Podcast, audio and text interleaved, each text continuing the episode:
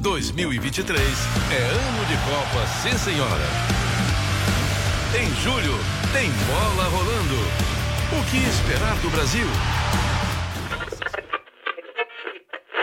Começa amanhã, dia 20, a nona edição da Copa FIFA de Futebol Feminino, que dessa vez será disputada em dois países, na Austrália e na Nova Zelândia.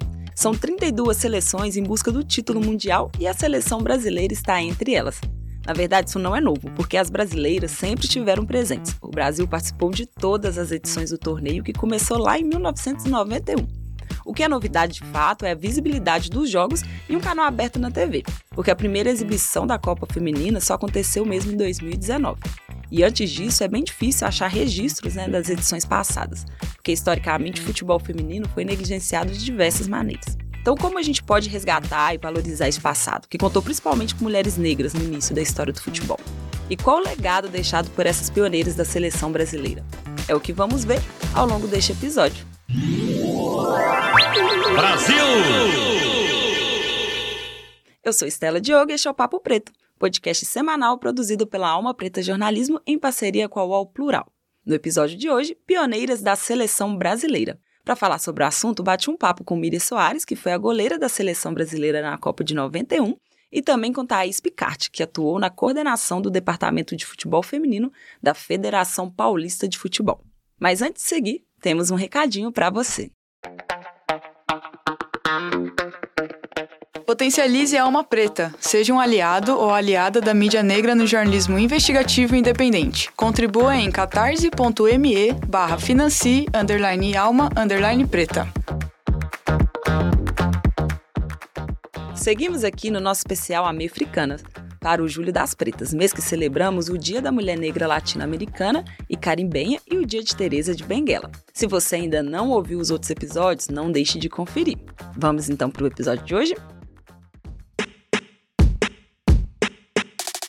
Que você sabe sobre a Copa do Mundo de Futebol Feminino de 1991? Quais eram as condições na época? Quem eram as jogadoras? Teve Copa mesmo ou não?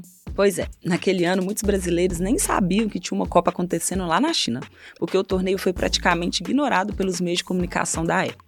Mas teve Copa sim, e ela foi disputada por 12 seleções, e a seleção brasileira era comandada por um homem, Fernando Pires, e tinha a seguinte formação: Adriana, Senira, Doralice, Fanta, Elane, Márcia Silva, Márcia Tafarel, Maria Lúcia, Marisa, Marilza, Miriam Soares, Meg, Nalvinha, Rosa Lima, Rosângela Rocha, Roseli, Solange e Pretinha. Elas venceram o primeiro jogo contra a seleção japonesa, mas perderam os dois outros jogos disputados contra os Estados Unidos e a Suécia, não conseguindo nem passar da fase de grupo. Mas mesmo ficando longe do pódio, a participação da seleção feminina teve uma importância significativa para abrir os caminhos que hoje são seguidos por outras mulheres. E as mulheres negras tiveram um papel fundamental nessa história, como no caso de Miriam Soares, que foi a goleira da seleção neste Mundial de 91, mas começou sua trajetória ainda na década de 80, já com conquistas importantes que ela conta aqui pra gente. Eu comecei com o futebol feminino em 83, né? Que a gente jogava escondido de todo mundo. Eu vim de uma equipe dentro do interior de São Paulo, as Garotas de Ouro da usina Martinópolis, que fica do lado de Serrana, né, São Paulo. E, e ali a gente jogava escondido. A gente jogava em todo o interior de São Paulo. Né, nós ficamos 125 partidas sem perder um jogo.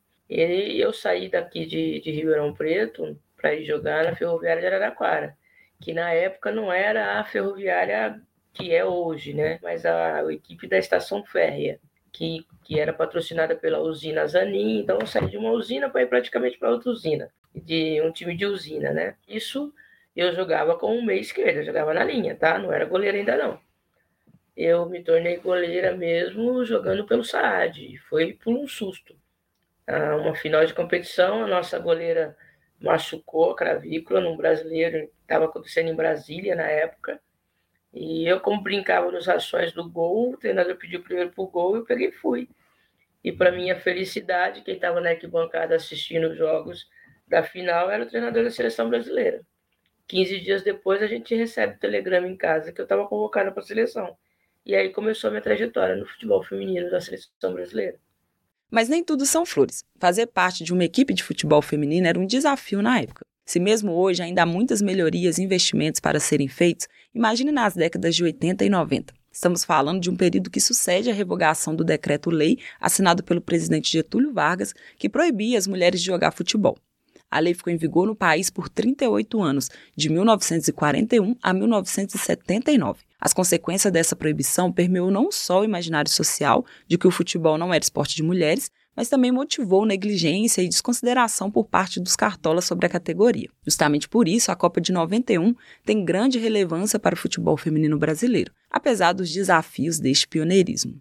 Olha, para a gente foi muito, para mim pessoalmente, foi gratificante, porque é, a gente estava saindo do nosso país para representar o nosso país numa competição do, nível que era, né?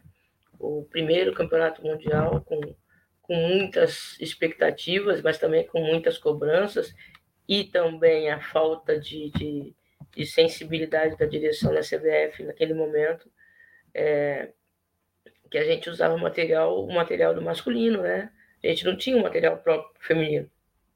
Então a gente usava os uniformes enormes, as, as, as roupas que eram do masculino, que tinham disputado algumas outras competições, a gente utilizou é, essa, esse material no Mundial. É, períodos longos, muito, muito, muito longos de treinamentos, tanto na Escola de Educação Física do Exército, que nós fizemos uma parte do treinamento lá, é, depois a Granja Comari, que a gente ficou um tempo antes de ir para embarcar para o Mundial. Mas foi uma, uma, uma, aventura praticamente, né? Você viajar é, 12 horas, 14 horas, pegar um avião no Rio de Janeiro e parar, fazer uma escala na Suíça.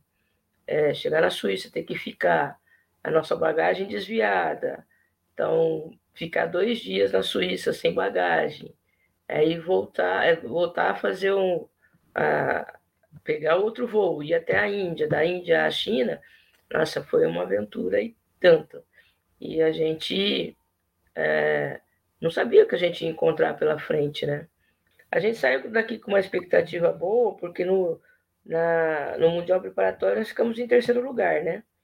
E só que naquele período de três anos de, de, de diferença, as outras seleções evoluíram muito porque houve um investimento nos outros países, mas aqui no Brasil não houve nada, então não houve, não, não teve evolução nenhuma da seleção. É, e também nós temos, tivemos algumas atletas que não foram no, no primeiro mundial, né? Que tinham ido no, no, no, experimental. E a gente teve alguns desfalques, mas nós saímos daqui com uma expectativa de não saber o que encontrar por lá.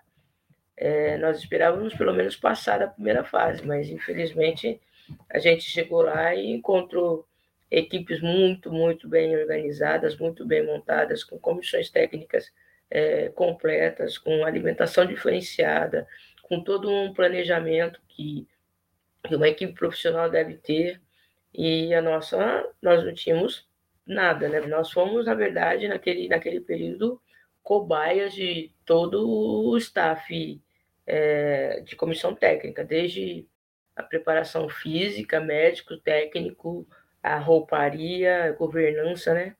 É, nós somos cobaias, porque os nossos treinamentos não tinham estrutura é, é, nem pedagógica, nem didática para se trabalhar. A gente trabalhava é, parte física da mesma forma com que os homens trabalhavam, é, a gente tinha uma dificuldade bastante grande, né, por causa do período menstrual, por exemplo, da, da nosso, é, muito pouco respeitado e, e muitas pessoas, né, é, não entendiam o porquê a gente não conseguia, de repente, estar na Granja Comari treinando num frio enorme, numa umidade muito grande, num período menstrual que você só tem tinha muitas cólicas e não podia treinar, não conseguia treinar. E alguns profissionais não entendiam isso, achavam que a gente tinha que treinar sim. E só que o rendimento não era o mesmo. Hoje em dia a gente já trabalha de uma forma diferente, né? A gente tem todo um, um planejamento em cima de, de treinamento, é, buscando minimizar o máximo possível quando a menina está nesse período, por exemplo, é, de fazer os tipos de treinamentos diferenciados. Naquela época a gente não tinha nada disso. É, já sabemos então que a seleção ficou longe do troféu na época, né? Mas as jogadoras voltaram para casa conscientes de que foi uma experiência histórica, uma semente que ainda está florescendo nos dias atuais. E as mulheres negras tiveram um papel fundamental nessa história, mas infelizmente o legado delas quase não é lembrado ou pouco valorizado. E a questão vai além. Para Miriam, as mulheres negras acabaram perdendo espaço na seleção em consequência do machismo e racismo presentes em nossa sociedade e que se reproduz também no futebol. Tivemos um Mundial Experimental antes, em 88, né?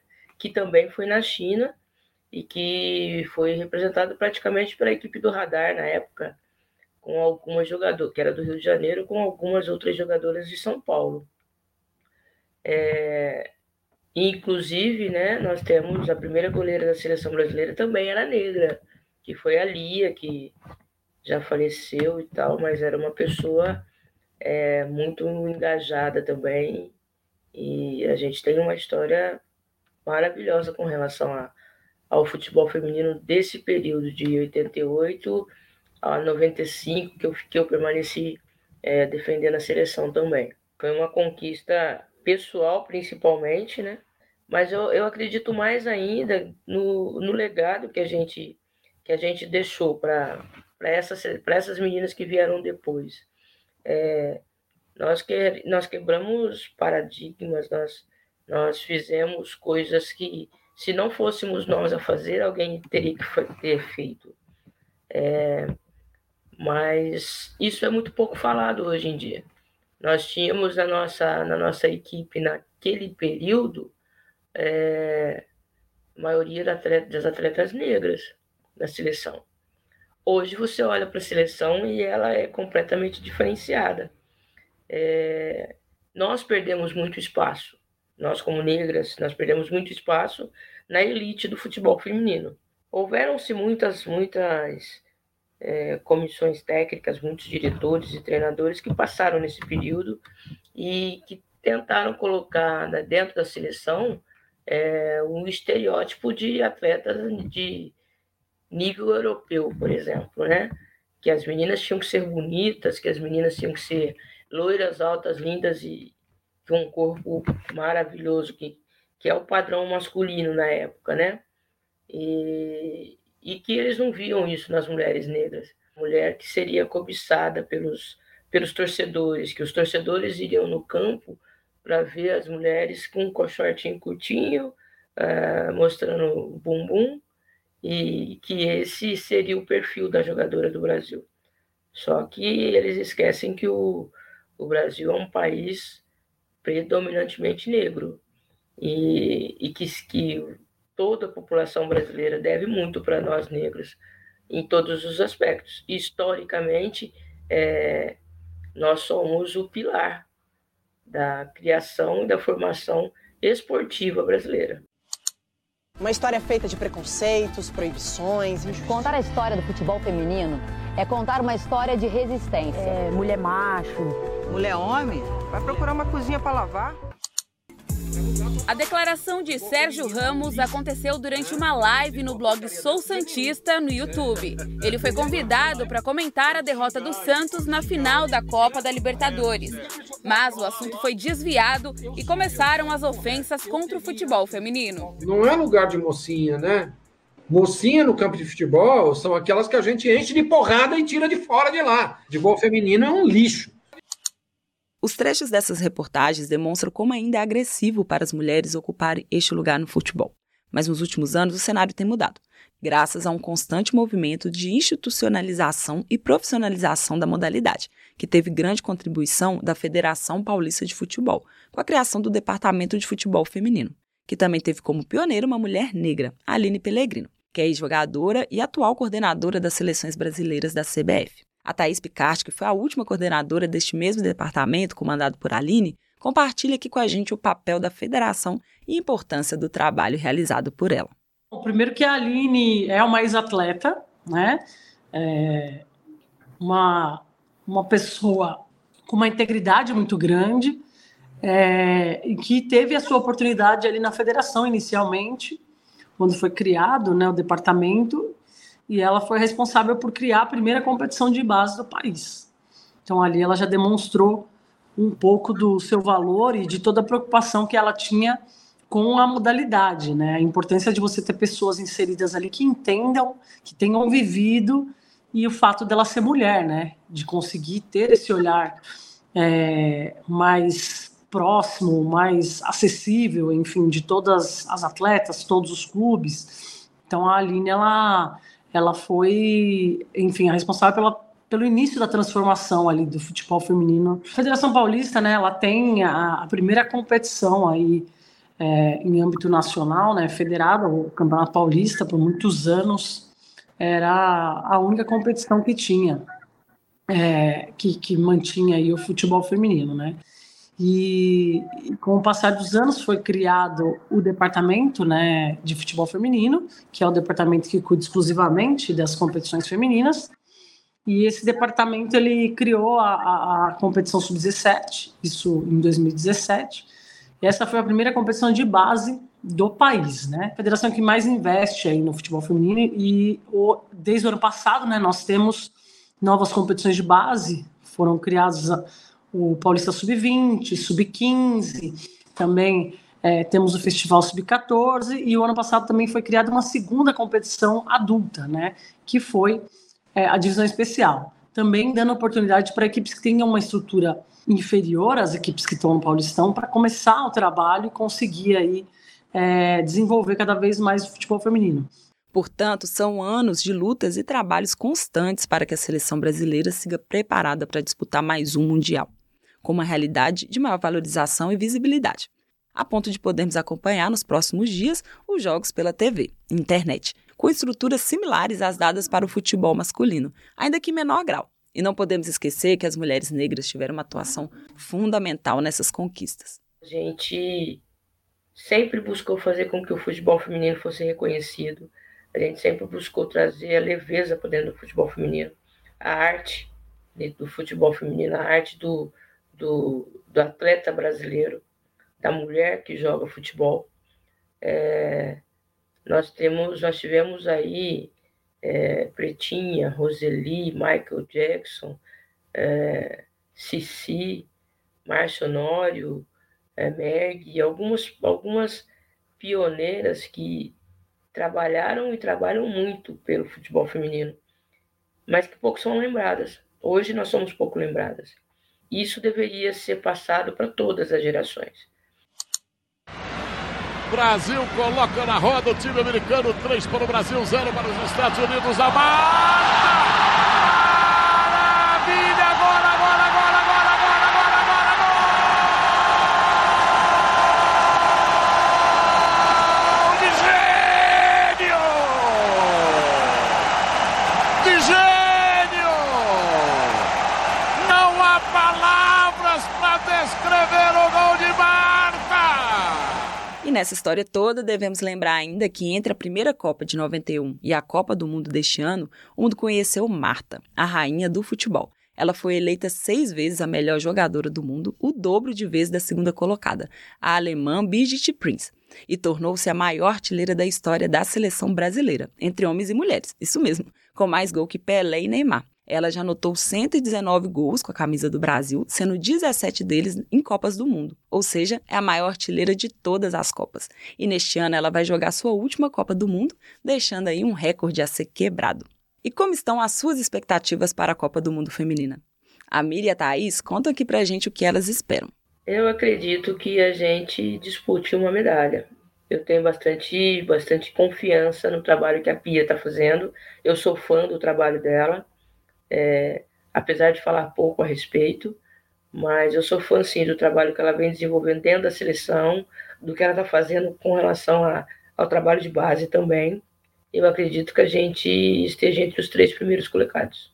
Eu espero que, que as meninas, na verdade, possam desempenhar o melhor papel delas, que a gente consiga imprimir o nosso estilo de jogo, que essas jovens meninas consigam ter um bom desempenho é, para que sejam reconhecidas e, e que sejam aí é, enaltecidas né, pelo seu trabalho, mas que ela também traga é, a conscientização de, de todo o trabalho e tudo que tem que ser feito para o desenvolvimento do futebol feminino no país, mas também que a gente tem uma visibilidade novamente é, histórica, com recordes, e eu espero que a seleção chegue aí.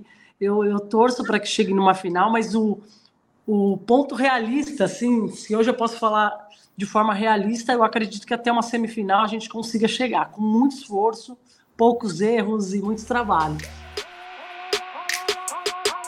Quer se aprofundar mais sobre as mulheres negras no futebol? Leia o artigo Quem conta a história das negras no futebol, disponível no site do Observatório Racial do Futebol, com base nas pesquisas de Roberta Pereira da Silva, Bárbara Gonçalves Mendes e Marina de Matos Dantas, que foi uma das fontes de pesquisa para este episódio além das publicações produzidas também pelo Observatório em parceria com a Ludopédia, que abordam o tema. Também indico dois episódios aqui do Papo Preto em que abordamos o racismo no futebol e o racismo recreativo. Não deixe de conferir. E por falar em alma preta, o que mais está rolando por aqui? Não deixe de conferir no nosso site a reportagem exclusiva sobre mais um desdobramento do caso Beto Freitas. A empresa de segurança Vector, contratante de segurança que agrediram e mataram o Beto Freitas né, em uma unidade do Carrefour em Porto Alegre, no Rio Grande do Sul, agora atende pelo nome Cordiale e se promove como empresa antirracista em materiais institucionais. E de acordo com a reportagem, a empresa fere acordos judiciais ao se autopromover às custas de um compromisso firmado com a Defensoria Pública e um termo de ajustamento de conduta. Corre lá em almapreta.com.br para ler a reportagem completa. Você ouviu o Papo Preto, podcast semanal da agência Alma Preta Jornalismo em parceria com a UOL Plural. Se você acompanha e gosta do nosso conteúdo, não deixe de contribuir com a nossa campanha de financiamento. Para doar, basta acessar catarse.me barra financie underline alma underline preta. Repetindo, catarse.me barra financie underline alma underline preta. Potencialize a alma preta e seja uma aliada da mídia negra no jornalismo investigativo e independente.